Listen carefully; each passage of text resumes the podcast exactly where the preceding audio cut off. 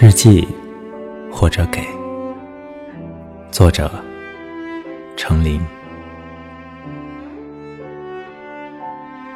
很多不可思议的事情，都绝非偶然。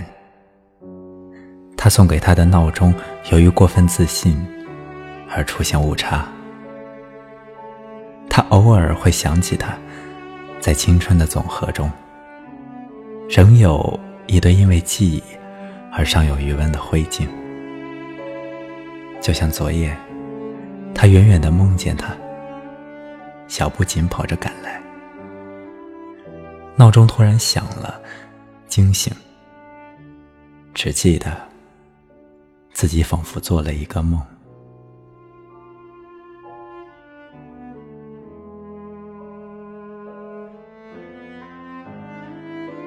在身后的一片死灰中。他打着一把鲜红的伞。今天，他决定离开他了。他们的背影如铁锈一般凝重，和灰色相互吸引。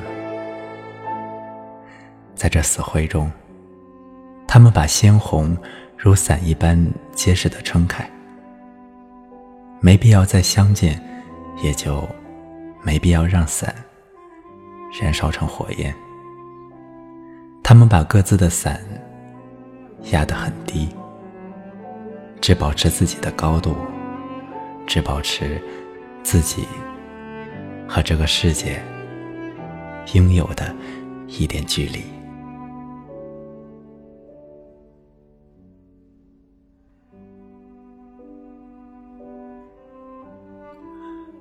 当白色的水泥墙。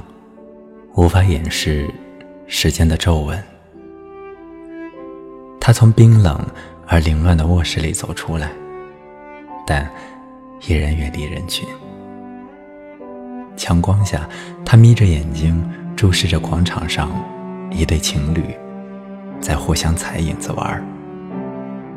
而在他的身后，阳光已经穿过玻璃，沉闷的透明，在长廊尽头。敲响一扇幽闭的门。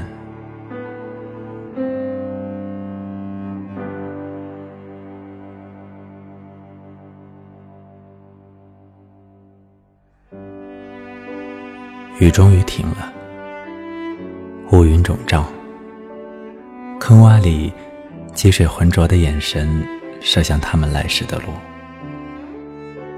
他们有同等的孤独。所以，有足够的把握穿透青苔，猜中彼此深藏的秘密。一下午，他们不发一言，像石头一样交流。就这样，始终原地不动，消化了一整天。天开始放晴，至此，再也没有什么能够阻挡暮色。从遥远的天际线上决堤，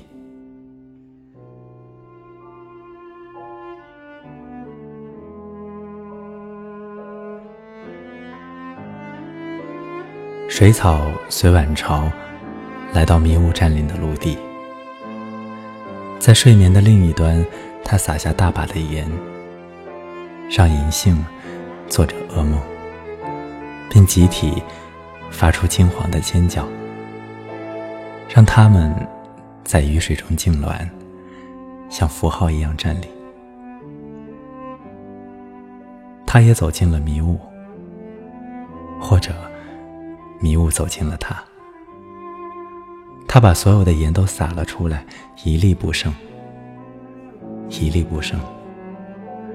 以疼痛熄灭所有的疼痛，聆听。黑夜的叹息。